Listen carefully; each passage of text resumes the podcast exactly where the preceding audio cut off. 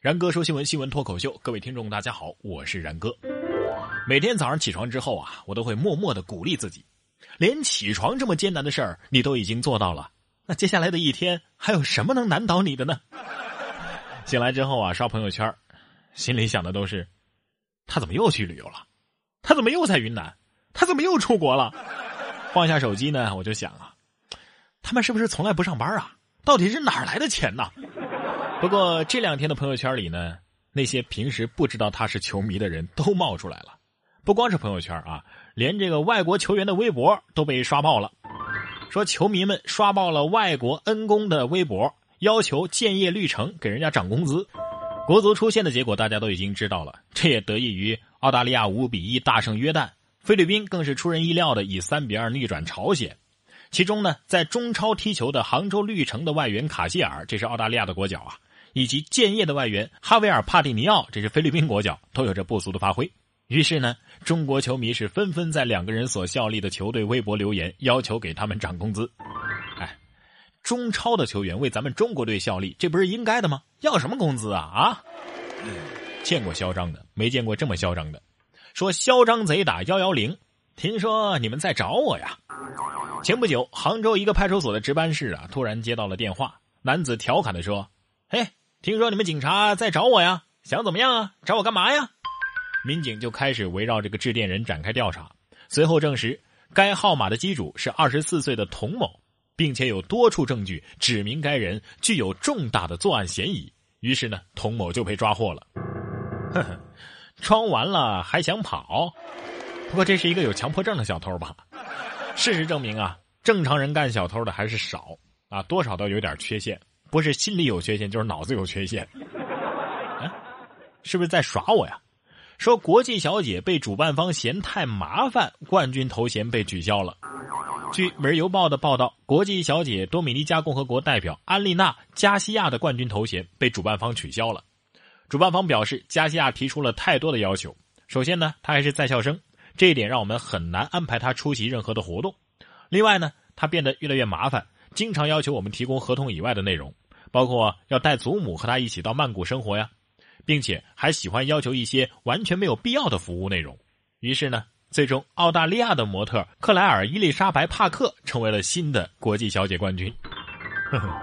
论公主病的一百种结局，不过这个比赛也太随便了吧？这冠军是微信投票选的吗？这俩姑娘倒是应该没有公主病，倒像是武士。说的是沈阳啊，有俩姑娘因为地铁上面比较拥挤发生了口角，于是展开了互殴。嘿，你挤我干啥呀？你怕挤啊？怕挤别坐地铁啊，打车去啊！二十八号，网曝沈阳地铁二号线的两个女子因为拥挤发生了争吵，上演了全武行。一个女子的眼部被抓伤，另外一个女子打电话找人要约架。沈阳地铁称正在核实此事。根据相关的法规，地铁里打架可能会被拘留、罚款。哎呀，这又没按常规的台词走啊！不应该是你挤啥呀？挤你咋地？你再挤个试试，试试就试试。等车的时候打架的，车来了要马上和好，绝对不能够影响后面的人上车。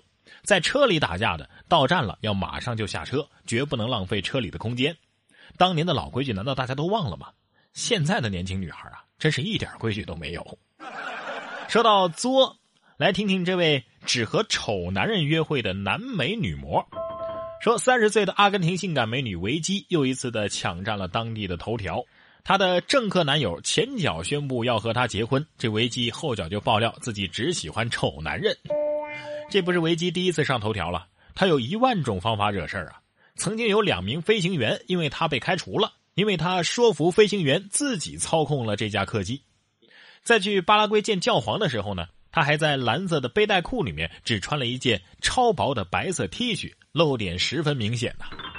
呃，只喜欢丑男人，所以如果他约我的话，我到底是约呀还是不约呀？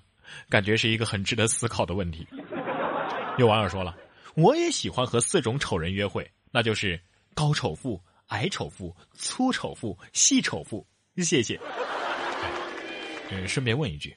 说服飞行员自己操控客机不算劫机吗？接下来要说的这位劫机只为见前妻。本周二，埃及航空 MS 幺八幺次航班被劫机了。这位劫机者声称，在自己的身上绑了炸弹腰带，他先后释放人质，要求政治避难，要求埃及释放一名女囚，最后呢，还要求自己要见住在塞浦路斯的前妻一面。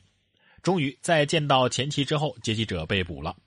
腰带里的炸药啊，当然是假的了。